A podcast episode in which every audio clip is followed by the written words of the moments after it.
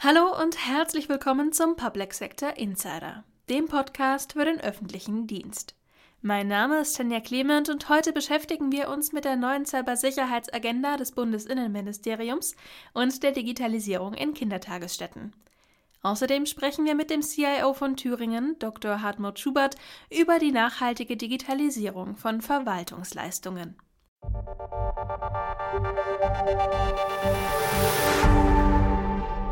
Im April hatte Staatssekretär Dr. Hartmut Schubert im Behördenspiegel angekündigt, Mitte des Jahres eine Zwischenbilanz zur OZG-Umsetzung zu ziehen. Was dabei herauskam und was für eine nachhaltig digitale Verwaltung notwendig ist, darüber spricht der thüringische CIO mit Dr. Eva Charlotte Proll. Ja, hallo und herzlich hallo. willkommen hier bei Ihnen. Eigentlich muss ich ja sagen, danke für die Einladung. Gerne. Erfurt ist immer eine Reise wert. Herr Staatssekretär. Ähm, Im April haben Sie bei uns im Behördenspiegel im Gastbeitrag angekündigt, Mitte 2022 kurz innezuhalten und einzuschätzen, was bis Ende des Jahres an OZG-Digitalisierungsvorhaben realistisch umsetzbar sein wird. Welche Ergebnisse hat dieses Innehalten gebracht? Ja, es hat erstmal ähm, zu, zu großen ähm, Diskrepanzen geführt mit den anderen Bundesländern, äh, die jetzt äh, sozusagen da jetzt das äh, anders gesehen haben. Das sollte jetzt nicht äh, anfangen, irgendwas schlecht zu reden, aber viele haben unter der Hand uns auch gesagt, äh, endlich hat mal jemand die Diskussion angestoßen, weil das Jahr ist ja jetzt nicht mehr allzu lang und bis Ende des Jahres werden wir sowieso nicht die OZG-Umsetzung äh, schaffen mit den äh, über 500 Verfahren und wenn man sich anguckt, dass dann diese ganze Diskussion Richtung Booster entstanden ist, äh, will ich nicht sagen, dass wir das jetzt äh, nur gemacht haben, aber das war, glaube ich, ein ganz wichtiger Anstoß in der Hinsicht, da einfach mal ein reales Bild zu zeichnen, wo wir stehen. Ja. Mhm. Sie plädieren neben dem EVA-Prinzip ja auch für andere Nachnutzungsmodelle. Warum reicht EVA nicht aus und was wäre ein Modell, was Sie sich vorstellen könnten? Na, wir, wir haben ja das Problem, dass äh, vor Eva auch schon was gewesen ist. Das heißt also, auch wir haben vorher ja, Leistungen entwickelt, die da sind. Ähm, und da haben wir zum Beispiel um die 300 Antrags-Apps, die die Gemeinden sich runterladen können und mit einem relativ einfachen Verfahren, äh, filmbasiert, äh, sich selber die, die Leistung dann äh, online stellen können. Also dass das dann auch in Thüringen überall gleich ist, mit demselben Prinzip, nur angepasst auf das jeweilige Gemeinderecht. Ich glaube, das ist einfach für viele Dinge, wie einfach sagen, wie Hund anmelden oder Traditionsfeuer oder eine Dauerkarte fürs Bad beantragen. Das sind so einfache Verfahren. Da brauche ich jetzt nicht unbedingt das EVA-Prinzip. Das ist mir für mich eher äh, dann geeignet, wenn ich ähm, die großen Leistungen habe, wie äh, Wohngeld oder äh, Kfz-Zulassung, Führerschein, um jetzt mal so ein paar, paar Beispiele zu nennen, wo auch sehr komplizierte Fachverfahren und Beteiligung anderer Behörden mit dranhängen. Da ist das EVA-Prinzip das Richtige. Für einfache Verfahren reicht unser Antragsmanagementsystem vollkommen aus. Und äh, so müsste man meiner Ansicht nach jetzt auch nochmal vorgehen und, und sagen, wir müssen nicht alles äh, als EVA-Leistung entwickeln, sondern äh, wenn wir da die wichtigsten Verfahren gemacht haben und die dann äh, irgendwo zentral für alle angeboten werden, dann ist das auch, auch in Ordnung. Und der Rest ist, das kann jeder selber machen. Und es hat auch zum größten Teil schon jedes Land irgendwas selber gemacht. Deswegen wird das eh schwierig, dass in allen Ländern, in allen Kommunen dann äh, das EVA-Prinzip bis zum letzten durchgesetzt wird. Mhm. Also setzen Sie auch auf die Eigenentwicklung von Diensten abgekoppelt vom EVA-Modell. Genau, das haben wir ja auch schon gemacht und natürlich gucken wir dann immer äh, einerseits äh, ist jetzt irgendein EVA-Dienst, also nehmen wir mal jetzt äh, Baugenehmigungsverfahren, das hat MacPom auch gut entwickelt, aber da haben wir halt selber was entwickelt äh, mit dem Landkreis äh, Saalfeld-Rudolstadt, auch mit viel Möglichkeiten, äh, online die anderen Behörden zu beteiligen. Gerade bei Baugenehmigungsverfahren äh, ist gemeindliche Einvernehmen oder irgendwelche Fachbehörden, die dann woanders zu beteiligen sind. Das ist ein sehr komplexes Vorhaben, was wir selber entwickelt haben, noch vor EVA eingeführt worden ist. Und da ist es halt für uns jetzt schwierig zu sagen, da stampfen wir wieder ein und nutzen jetzt das Verfahren im MacBomb, was wir jetzt schon mal selber gemacht haben. Kann sein, dass es irgendwann mal dazu kommt in ein paar Jahren. Ne? Aber das, was einmal schon von uns entwickelt worden ist, werden wir jetzt erstmal ausrollen und weiter nutzen und, und dann mal schauen, wo die Entwicklung hingeht. Mhm. Welche Regelungen sollte ein OZG 2.0 Ihrer Ansicht nach enthalten? Sollte das vielleicht auch einen anderen Namen tragen, vielmehr sich auch aufs Backend in den Verwaltungen konzentrieren? Das auf jeden Fall. Also äh, es ist sowieso die Frage, ob man wie man das dann nennt, äh, da haben Sie vollkommen recht, das würde jetzt, also einfach nur einen anderen Termin reinzuschreiben, das wäre wirklich zu wenig. Ne? Und man sollte sich vielleicht überhaupt von, von so Terminen dann ein Stück weit lösen, wieder was Neues vorzugeben, was dann vielleicht wieder nicht erreicht wird. Äh, wichtig ist auch, dass wir äh, eine mediumbruchfreie Digitalisierung hinbekommen, also dass wir die, die Fachverfahrensanbindungen vorschreiben, vielleicht gewisse Schnittstellen äh, definieren, die dann auch von allen einzuhalten sind, ähm, weil da haben wir auch Probleme, dass Fachverfahrenshersteller ihre Schnittstellen entweder gar keine haben oder die nicht preisgeben und dann halt wir zwar ein Online-Tool haben, aber das nicht angewendet werden kann. Also das sind so die Dinge, ähm, dann könnte man eigentlich auch sich vorstellen, dass man mehr auf Open Source setzt. Also wir entwickeln ja jetzt wieder ähm, lizenzbasierte Software im Prinzip in den einzelnen Ländern.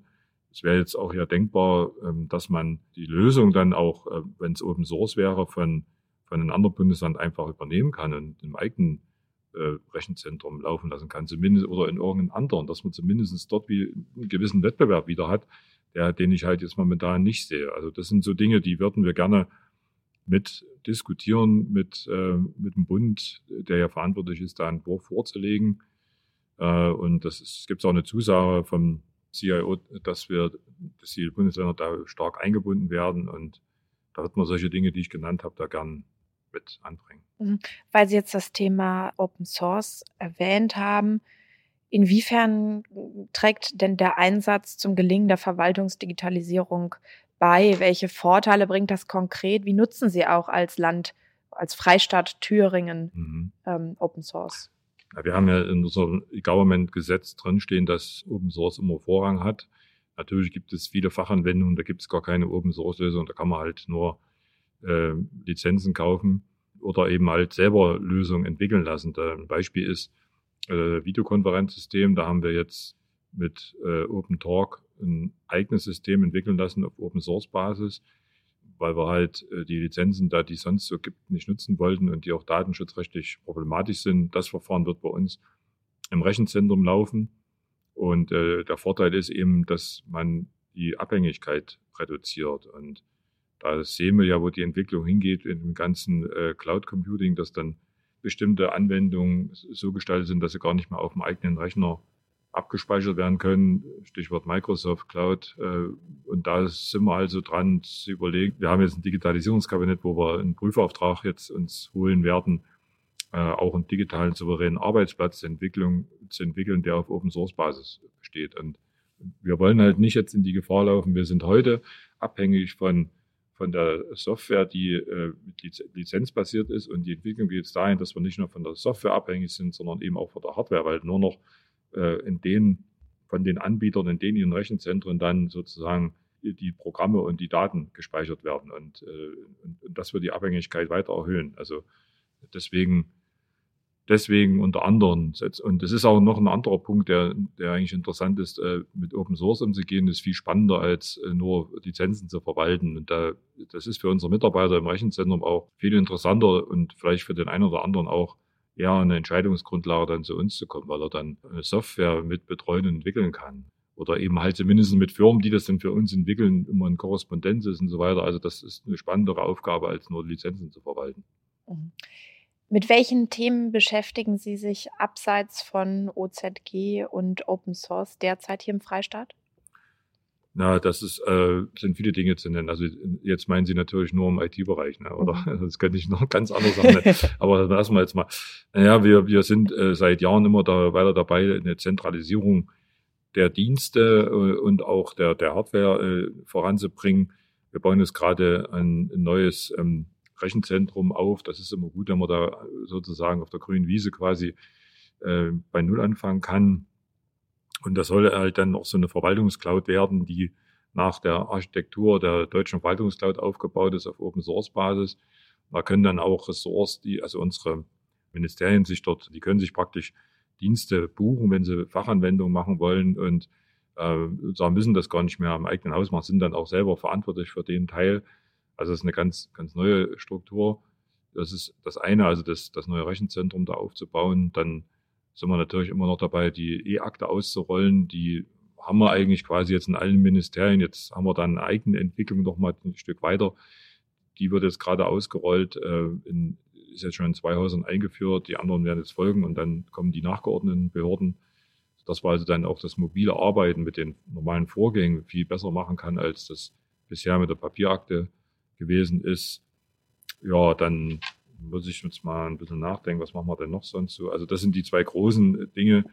Äh, Videokonferenzlösungen hatte ich vorhin schon gesagt, dass wir die jetzt äh, einsetzen oder umsetzen wollen. Wir werden ja zukünftig viel mehr auch so wie in der Corona-Zeit äh, mit, mit Videokonferenzsystemen arbeiten, weil man manche Beratungen einfach gar nicht unbedingt braucht, wenn man da lange Anweise, An, Anreisewege hat. Natürlich brauchen wir auch das, den direkten Austausch, aber viele Beratungen lassen sich einfach so besser machen. Wir würden gern diese Videokonferenzlösung, die wir entwickelt haben, auch den anderen Ländern anbieten. Äh, wie gesagt, die ist auf Open Source Basis und dort gibt es ein Abstimmungsmodul, da kann man also auch, da können auch kommunale Gremien das nutzen, dass die halt ihre Gemeinderatssitzungen so machen äh, mit einem revisionssicheren Abstimmungsmodul oder in, in Verwaltungsrats- oder Aufsichtsratssitzungen ist das nutzbar. Also die jetzt umzusetzen, ist, ist ein weiteres Thema und dann eben dieser digitale souveräne Arbeitsplatz. Das Thema IT-Sicherheit ist, ist immer ein Thema, ein Dauerthema. Ja, auf der kommunalen Ebene, da ist natürlich noch vieles zu tun. Äh, normal müssten die Kommunen größtenteils in äh, große Rechenzentren migrieren mit ihrer Technik und weil sie da natürlich eine ganz andere IT-Sicherheit gewährleisten können. Und da sehe ich noch auch eine große Herausforderung, ähm, dass, dass auch die Mitarbeiter entsprechend dort so geschult werden. Da bieten wir auch Schulungen an, um eben halt äh, sehr verantwortungsvoll mit, mit, der, mit den Anwendungen umzugehen und eben nicht irgendwelche Anhänge zu öffnen in E-Mails und so weiter. Also das ist auch noch ein großes Thema. Mhm. Herr Staatssekretär, herzlichen Dank. Danke auch. Spielen, toben und lernen. Beim Stichwort Kindergarten denken die meisten Menschen zunächst an andere Dinge als die Digitalisierung. Dabei können digitale Tools schon heute große Erleichterungen im Kita-Alltag bringen. Auch wenn hier ganz verschiedene Bereiche berührt werden, grundlegende Hürden bleiben momentan die Finanzierung und der Datenschutz. Sprecher ist Tim Rotthaus.